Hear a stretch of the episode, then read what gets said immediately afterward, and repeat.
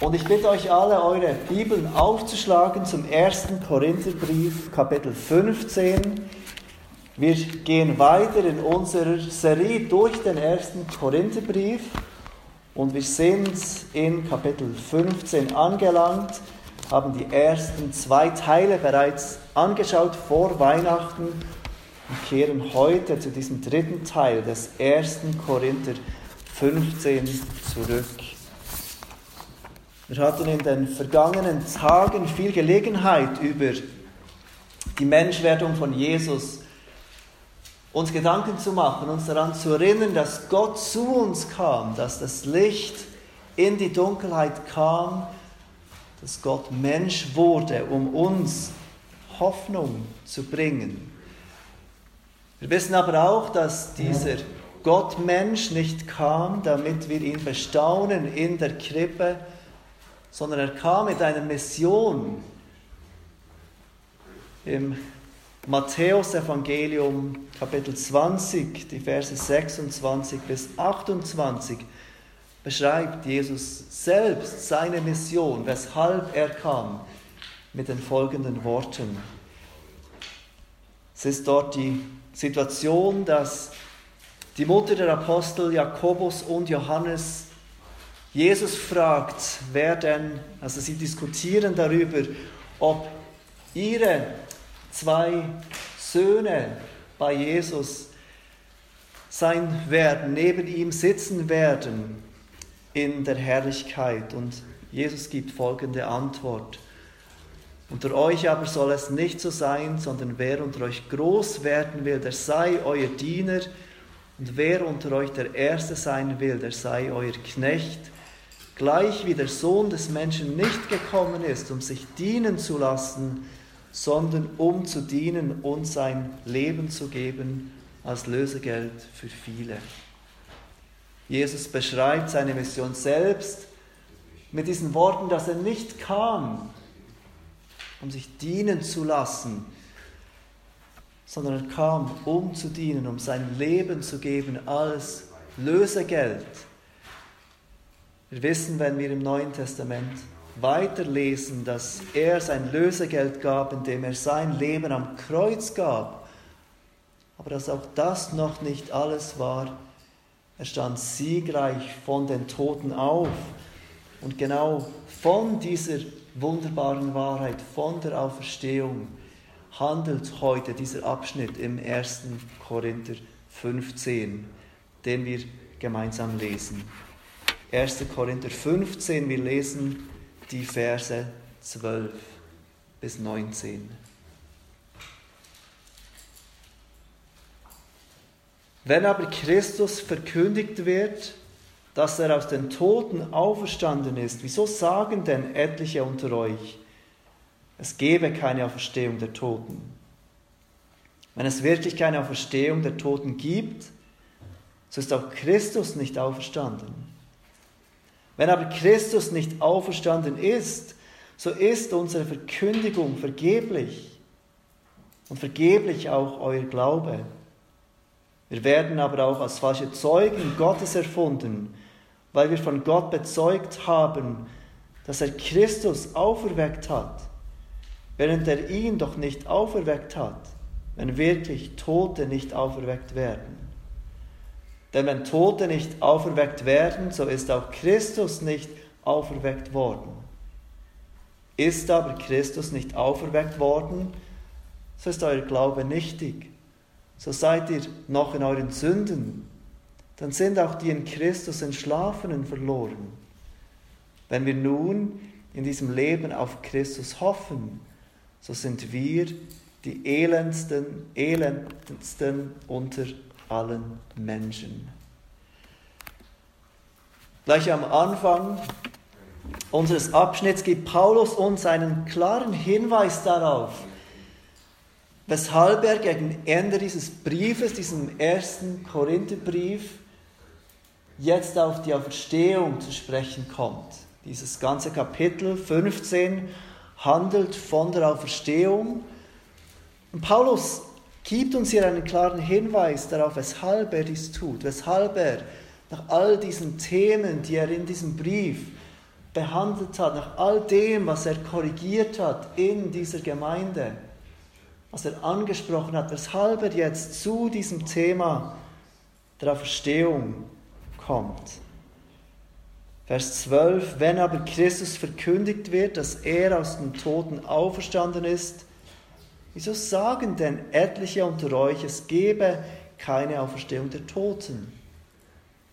Da waren offenbar in Korinth, in dieser Gemeinde, innerhalb der Geschwister, unter der Geschwister, etliche, die der Meinung waren, es gebe keine Auferstehung der Toten.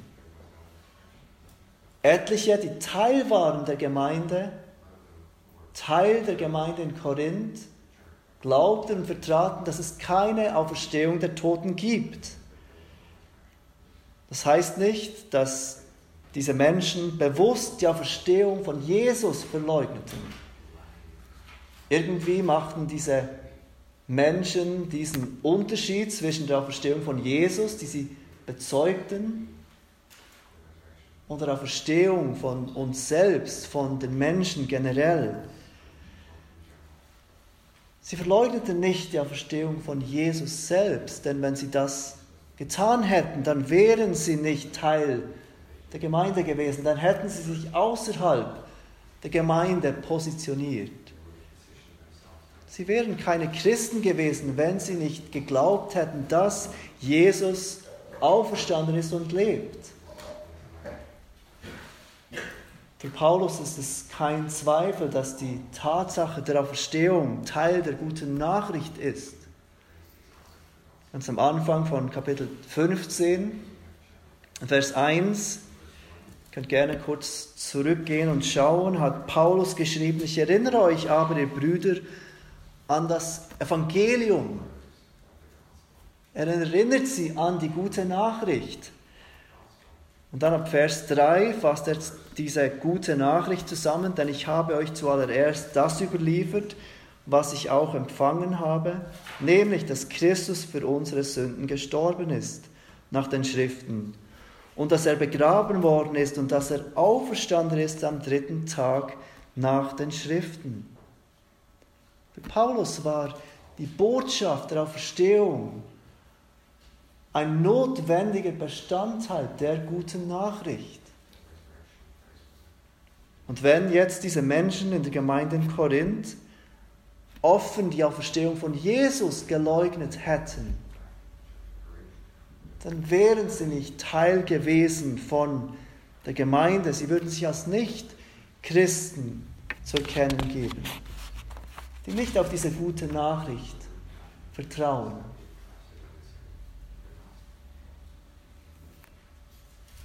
Was sie aber tun, ist, sie bestreiten ihre Auferstehung. Sie bestreiten allgemein, dass es überhaupt eine Auferstehung der Toten gibt. Sie verbinden irgendwie den Glauben an die Auferstehung von Jesus nicht mit ihrem Leben jetzt und mit der kommenden Auferstehung. Und wir sehen hier einmal mehr, wie die Korinther beeinflusst waren in ihrem Denken von der Welt, nicht von der Schrift.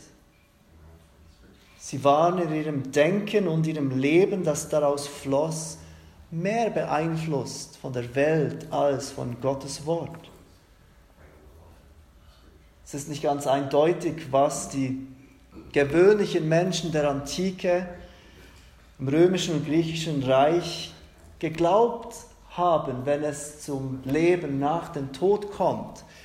Wir lesen von den großen Philosophen, wir können ihre Texte lesen, die viele von ihnen an ein Leben, an ein Weiterbestehen des Nicht-Materiellen nach dem Tod geglaubt haben. Aber es scheint so zu sein, dass der, das Volk, die gewöhnlichen Menschen, nicht gleicher Meinung waren.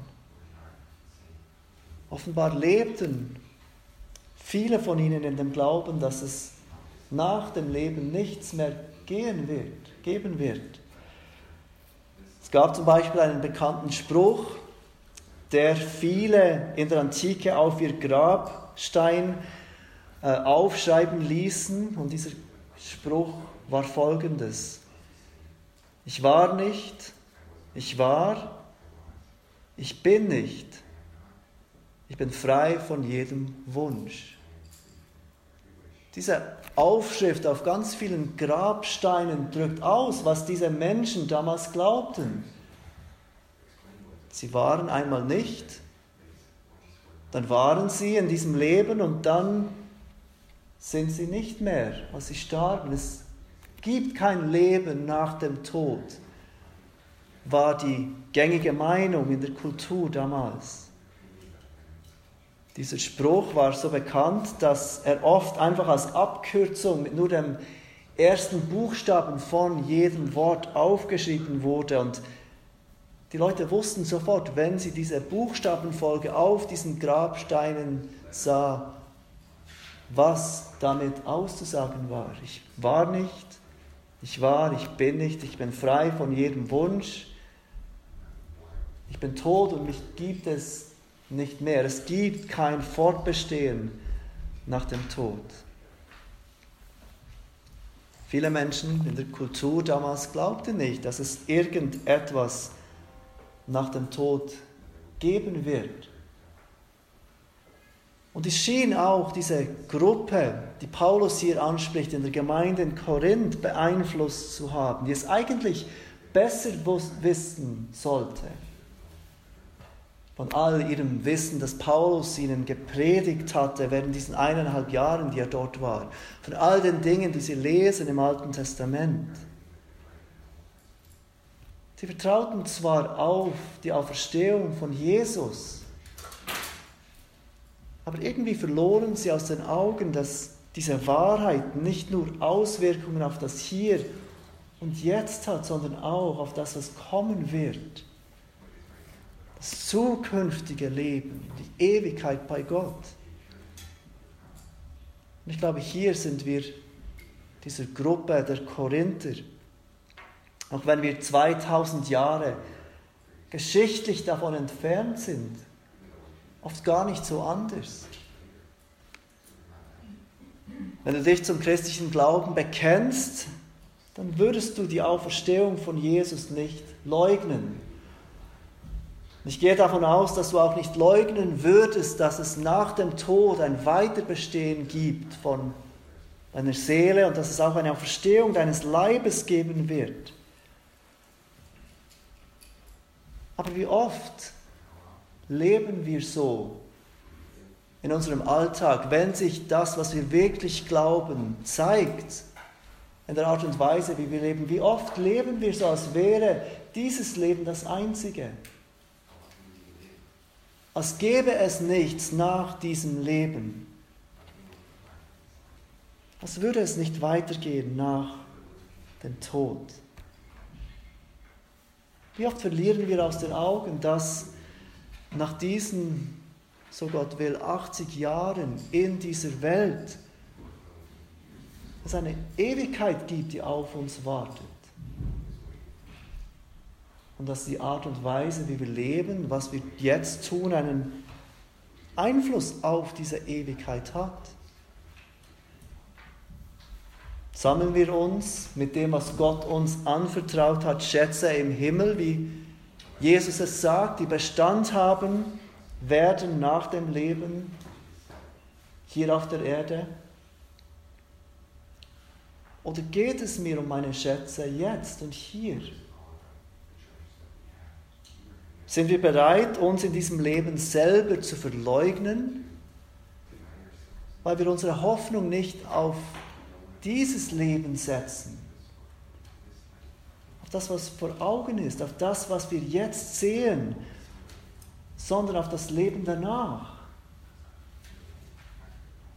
Sind wir bereit, uns zu opfern und geopfert zu werden, wie Paulus es im 2. Korinther 12, Vers 15 sagt, für die Seelen der Menschen, sind wir bereit, Opfer zu opfern, dafür, dass Menschen auf der ganzen Welt das Evangelium hören und ihre Seelen gerettet werden vor diesem kommenden Zorn Gottes. Oder geht es uns in dem, was wir tun, in unserem Alltag, doch meistens nur um diese 80 Jahre hier? Leben wir nicht oft so, als gäbe es keine Auferstehung? Nicht, dass wir das sagen würden, nicht, dass wir sagen würden, wir glauben, es gibt keine Auferstehung. Was bezeugt unser Leben? Welchen Glauben bezeugen wir mit der Art und Weise, wie wir leben, mit dem Fokus, der unser Leben hat? Paulus ruft den Korinthern in Erinnerung, dass es nicht das eine geben wird und das andere nicht, dass es nicht die Auferstehung von Jesus gegeben hat, wenn es keine Auferstehung der Toten gibt. Vers 13 sagt er, wenn es wirklich keine Auferstehung der Toten gibt, so ist auch Christus nicht auferstanden. Es gibt nicht das eine ohne das andere. In Vers 16 sagt er es erneut mit etwas anderen Worten. Denn wenn Tote nicht auferweckt werden, so ist auch Christus nicht auferweckt worden. Nicht auf die Auferstehung der Toten von uns zu glauben, hüllt diesen Glauben an die Auferstehung von Christus aus. Und was, wenn Christus nicht auferstanden ist? Seht ihr, was Paulus tut? Wenn es keine Auferstehung von uns gibt, dann gab es auch keine Auferstehung von Christus. Und was, wenn Christus nicht auferstanden ist? Paulus wird weiter und erwähnt sechs Dinge, sechs wichtige Dinge, die nur wahr sind, wenn Christus auch wirklich auferstanden ist. Und wenn er nicht auferstanden ist, dann sind auch diese sechs Dinge nicht wahr.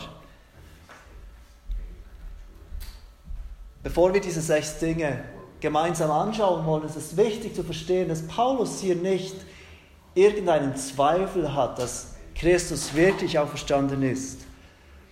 In den Versen 3 bis 11 hat er uns von diesen sieben Zeugen erzählt. Diese sieben Zeugen, die bezeugen, dass Jesus wirklich auferstanden ist. Der siebte Zeuge war er selbst. Auch er ist überzeugt, dass Christus auferstanden ist, weil der Auferstandene ihm begegnet ist. Und weil er gesehen hat und erlebt hat, wie dieser Auferstandene sein Leben völlig verändert hat. Vers 20, das werden wir das nächste Mal anschauen, sagt er, nun aber ist Christus aus den Toten auferweckt. Also es geht ihm nicht darum, wenn er sagt, was, wenn Christus nicht auferstanden ist, dass er irgendeinen Zweifel hat oder hegen will. Nein, Christus ist auferstanden. Aber was er tut in diesen Versen, 12 bis 19 ist den Korinthern vor Augen zu führen, was für große Konsequenzen es haben würde, wenn Tote tatsächlich nicht auferstanden würden. Somit wäre auch Christus nicht auferstanden. Aber weil Christus auferstanden ist, formuliere ich das, was Paulus sagt, jeweils positiv. Und das Erste, was er erwähnt, die erste Wahrheit, weil Christus auferstanden ist, so ist unsere Verkündigung nicht vergeblich. Seht, wie Paulus es in Vers 14 negativ ausdrückt. Wenn aber Christus nicht auferstanden ist, so ist unsere Verkündigung vergeblich und vergeblich auch euer Glaube. Die ersten Christen in Korinth kamen zum Glauben durch die Verkündigung des Apostel Paulus. Lukas berichtet uns davon im Apostelgeschichte 18. Paulus kommt dort nach Athen, äh, nach Korinth, als, nachdem er in Athen war. Er geht, wie es seine übliche Praxis war, zuerst in die Synagoge. Er bekennt dort, dass Jesus der Christus ist, dass Jesus der Messias ist. Und die Juden widerstreben ihm und lästern ihn. Sie glauben nicht an das, was er sagt. Sie nehmen sein Wort der Wahrheit nicht auf. Und dann geht Paulus weiter zu den Heiden. Und es wird uns beschrieben, wie Paulus dort aufgenommen wird, wie das, was er verkündigt, dort aufgenommen wird. Lukas berichtet uns nämlich, dass viele Korinther, die Paulus zuhörten, gläubig wurden und sich taufen ließen. Paulus sieht, wie sein Wort, wie seine Verkündigung Kraft hat, wie Menschen, die Gott fern waren, zu ihm kommen. Wie Menschen, diese Heiden, die nichts mit dem Judentum am Hut hatten, nichts mit dem Christentum, die nicht auf einen Messias warteten, plötzlich glaubten, dass Jesus der Christus ist. Weiter beschreibt Lukas, dass Paulus seine Vision erhielt von Gott in der Nacht und Gott sagt ihm, fürchte dich nicht, sondern rede und schweige nicht, denn ich bin mit dir und niemand soll sich unterstehen, dir zu schaden, denn ich habe ein großes Volk in dieser Stadt. Paulus kommt in diese Stadt nach Korinth, er erlebt große Ablehnung durch die Juden. Sie glauben ihm nicht. Manche denken, er ist ein Spinner. Andere denken, er ist ein falscher Lehrer. Andere denken, er ist extrem in dem, was er sagt. Du sprichst zu viel von Sünde, du sprichst zu viel vom Kreuz. Du musst von der Liebe Gottes reden, damit Menschen diese Botschaft annehmen wollen. Aber Paulus erlebt, wie diese Botschaft des gestorbenen und auferstandenen Herrn Kraft hat. Wie Menschen überführt werden wie Menschen verändert werden, wie seine, seine Verkündigung geglaubt wird. Dass Jesus tatsächlich auferstanden ist aus den Toten, dass er wirklich lebt.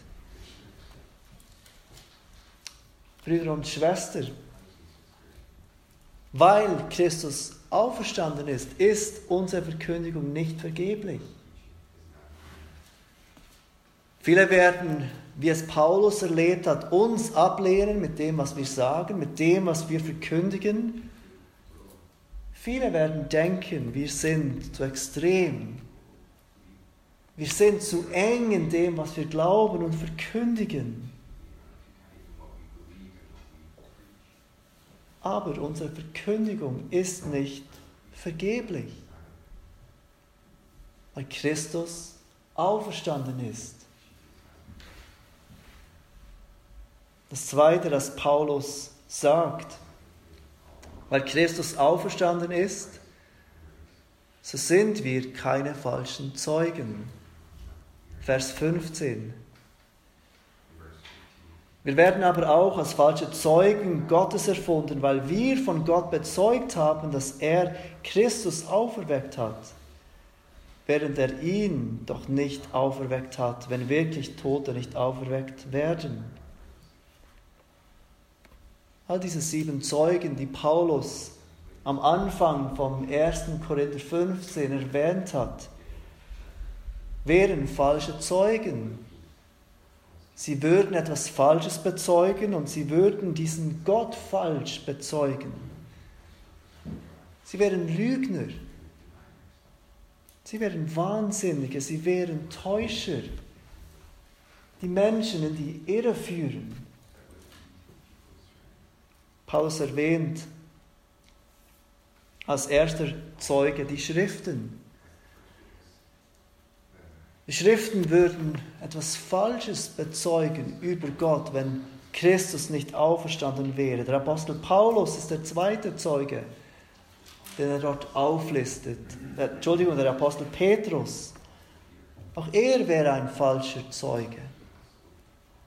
Als drittes erwähnt er dort einige der Brüder, dann 500 Brüder, dann Jakobus, dann sämtliche Apostel, dann Paulus selbst, all diese Zeugen, die Paulus am Anfang vom 1. Korinther 15 aufgelistet hat, die die Auferstehung von Jesus bezeugen, wären falsche Zeugen, wenn Christus nicht wirklich auferstanden wäre.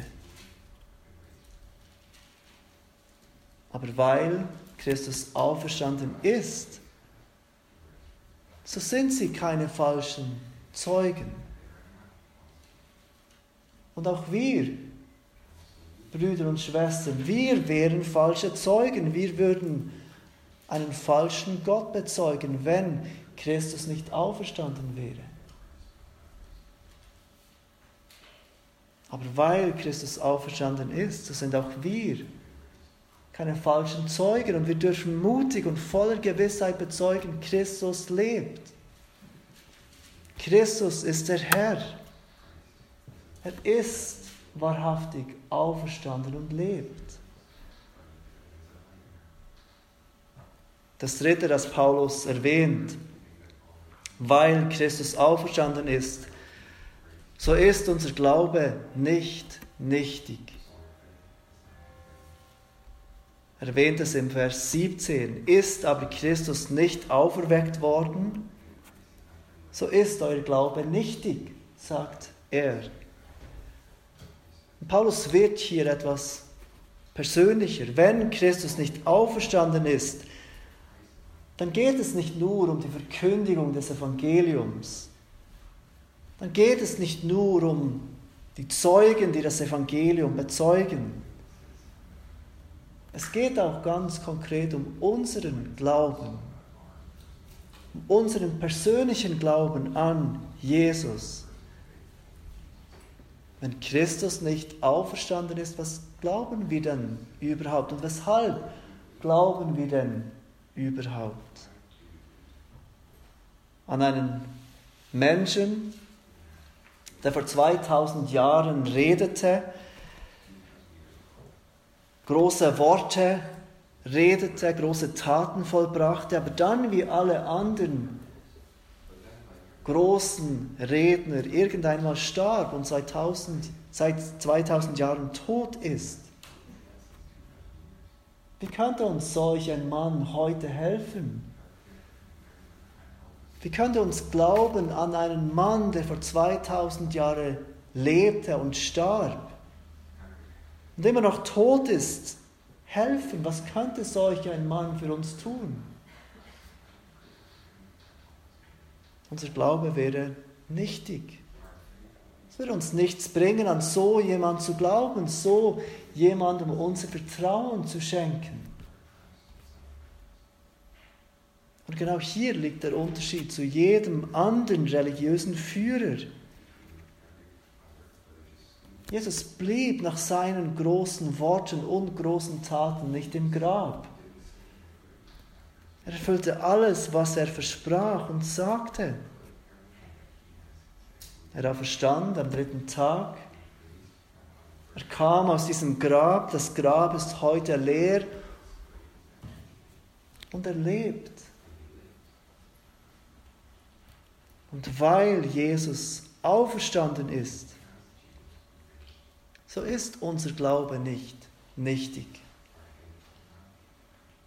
In Johannes 14 sagt Jesus seinen Jüngern, euer Herz erschrecke nicht, glaubt an Gott und glaubt an mich, im Haus meines Vaters sind viele Wohnungen, wenn nicht, so hätte ich es euch gesagt. Ich gehe hin, um euch eine Stätte zu bereiten, und wenn ich hingehe und euch eine Stätte bereite, so komme ich wieder und werde euch zu mir nehmen, damit auch ihr seid, wo ich bin. Es wären alles leere Worte, wenn Jesus nicht leben würde, wenn er nicht auferstanden wäre. Er könnte uns nicht zu sich nehmen. er hätte keine Hoffnung für uns auf dieses zukünftige Leben bei ihm. Aber er lebt. Und deshalb muss sich unser Herz nicht fürchten, wie Jesus seine Jünger lehrt. Deshalb dürfen wir voller Hoffnung sein in dieser Welt, voller Vertrauen auf ihn leben, weil wir wissen dürfen, dass er kommen wird dass auch wir sein werden, wo er ist, nämlich im Haus seines Vaters. Die vierte Wahrheit, die Paulus sagt, weil Christus auferstanden ist, so sind wir nicht mehr in unserer Sünde.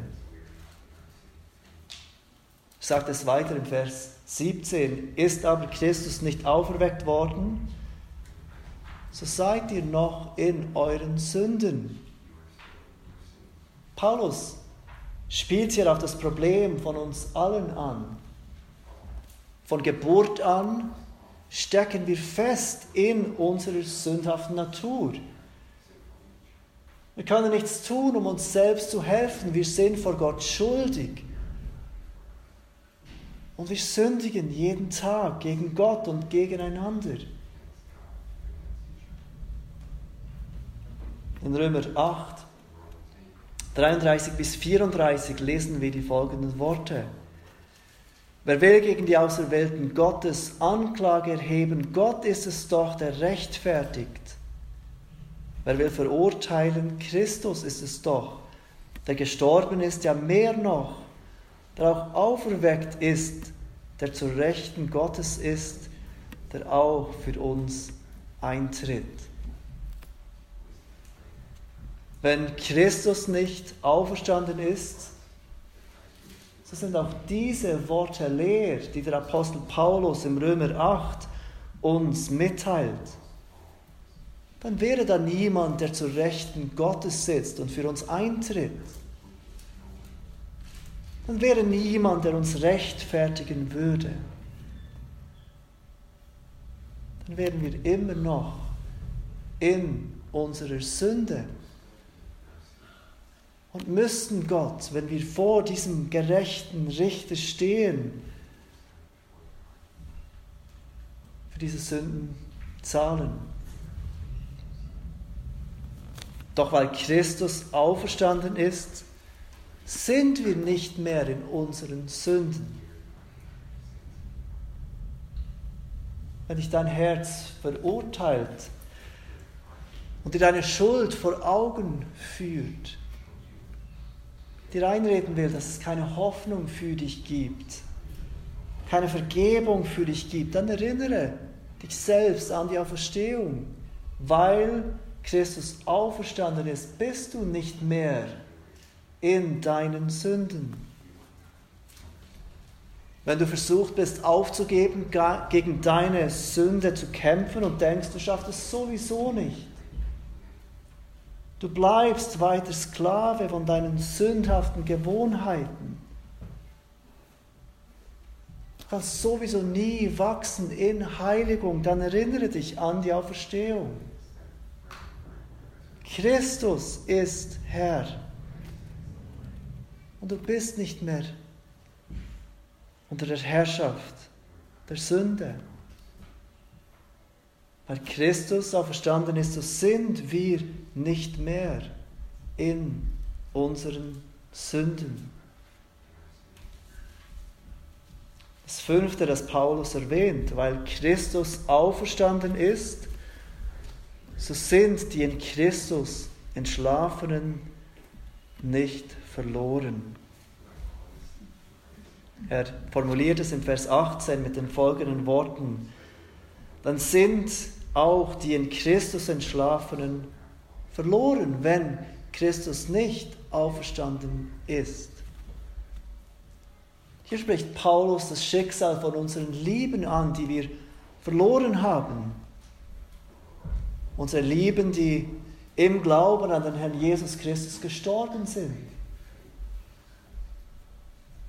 Und was für eine Wohltat ist es für uns zu wissen, dass Menschen, die auf Christus vertrauen, die von dieser Welt gehen, bei ihm sein werden.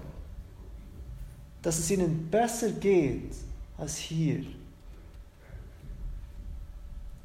Wenn aber Christus nicht auferstanden ist, dann sind sie verloren.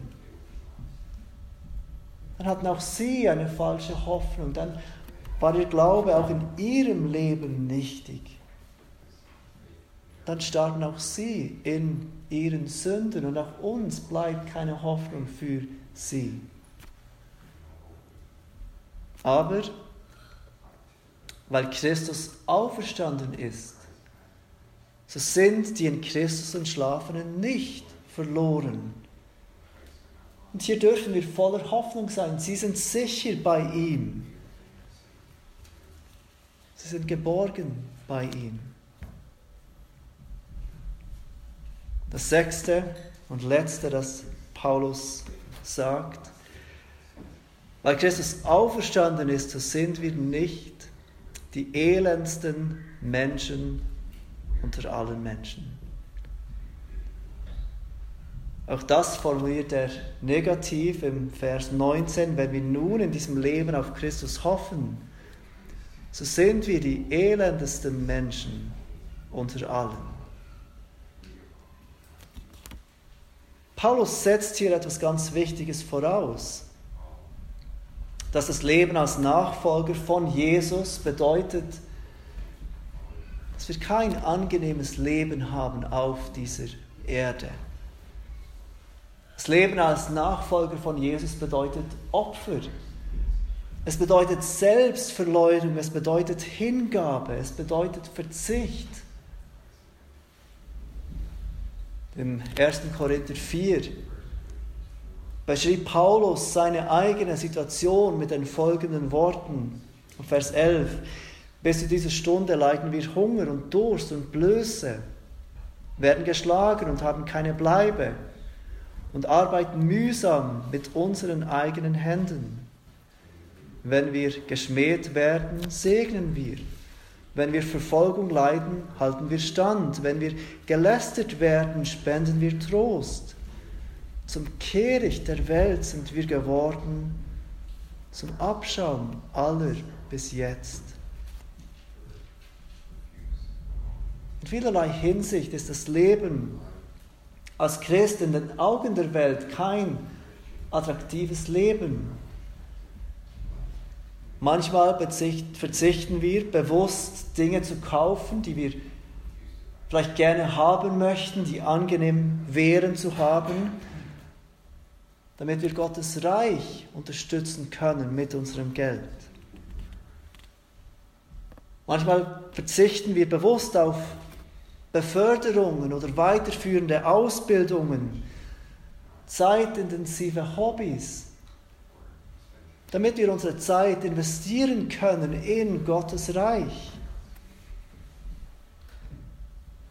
Manchmal verzichten wir auf Unterhaltung, die unserer Seele nicht gut tut.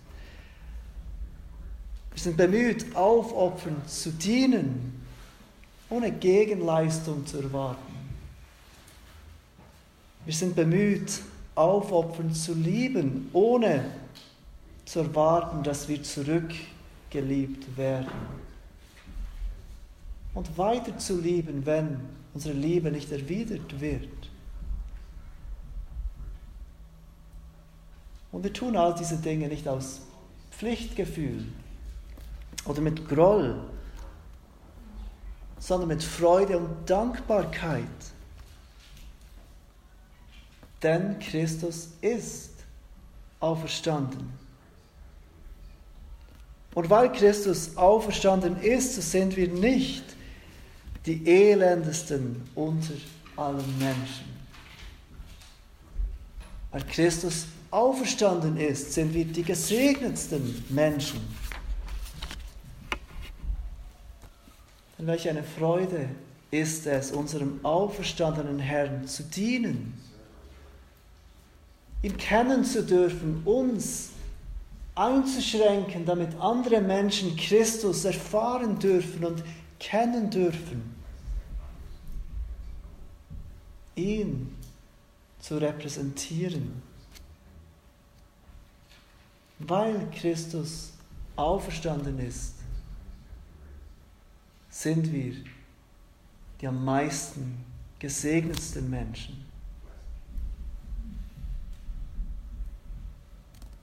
Brüder und Schwestern, während wir dieses alte Jahr abschließen und uns anfangen, Gedanken zu machen auf dieses neue Jahr, das bald anfängt,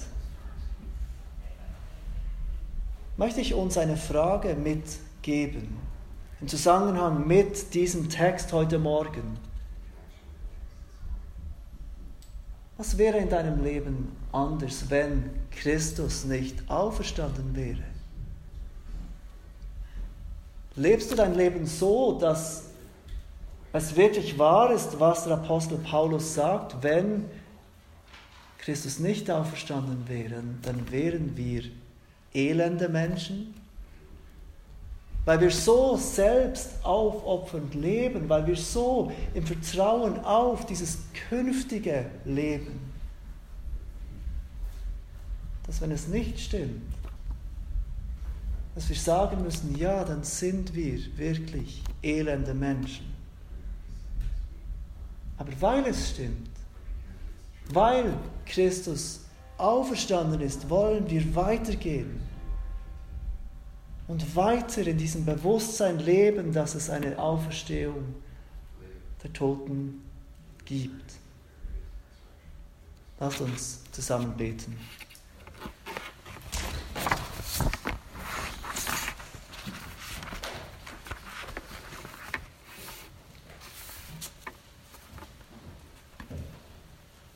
Vater, einmal mehr wollen wir dir danken für dieses Vorbild des Apostels Paulus, der im Lichte der Auferstehung und im Vertrauen darauf, dass Christus auferstanden ist, bereit war, ein solch anderes Leben zu führen, als es die Menschen um ihn herum taten. Vater, du siehst, wie wir mit unseren Lippen bekennen, dass Christus auferstanden ist und dass auch wir auf diese Auferstehung der Toten warten, auf diese künftige Welt, die kommen wird. Aber dass wir so oft mit unserem Leben diese Wahrheit verneinen. Und wir bitten dich, dass wir mit unserem Leben zu deiner Ehre und zum Guten der Menschen, die unser Leben sehen um uns herum, in völligem Bewusstsein leben dürfen und in völliger Erwartung leben dürfen, dass Christus auferstanden ist und dass deshalb auch wir auferstanden, auferstehen werden und bei dir sein werden in aller Ewigkeit. Bitte hilf uns, für deine Ehre zu leben. Amen.